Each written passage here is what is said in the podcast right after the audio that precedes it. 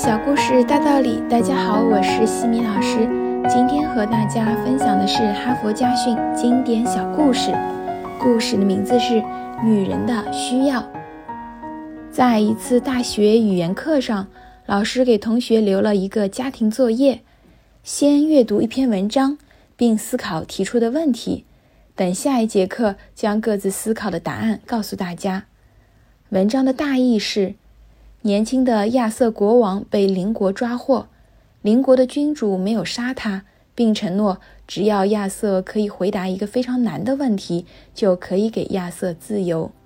这个问题是：女人真正想要的是什么？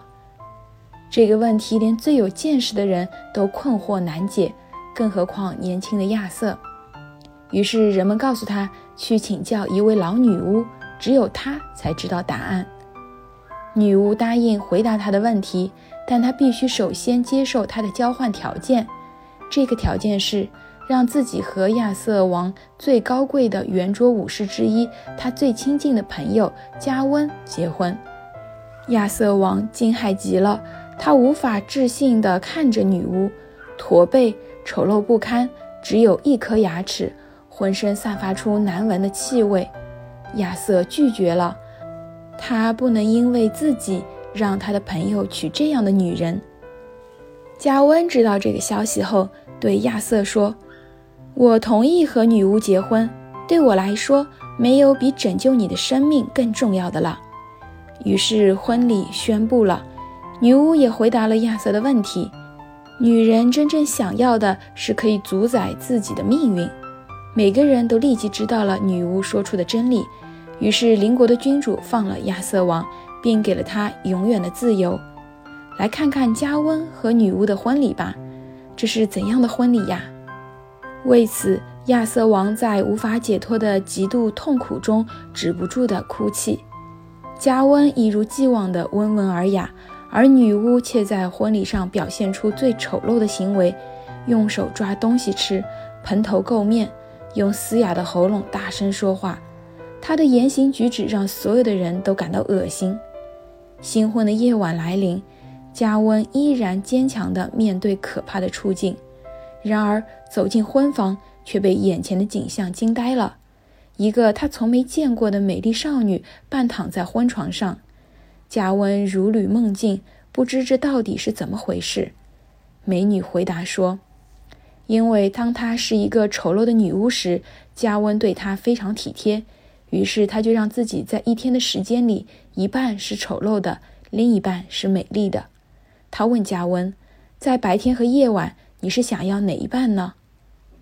多么残酷的问题呀！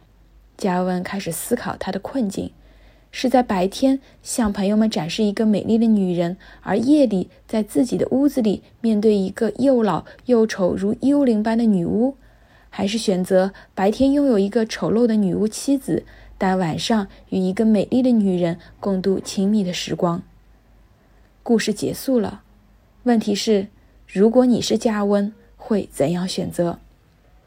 第二天的课堂上，答案五花八门，归纳起来也就只有两种：一种是选择白天女巫，晚上是美女，理由是妻子是自己的，不必爱慕虚荣，苦乐自知就可以了。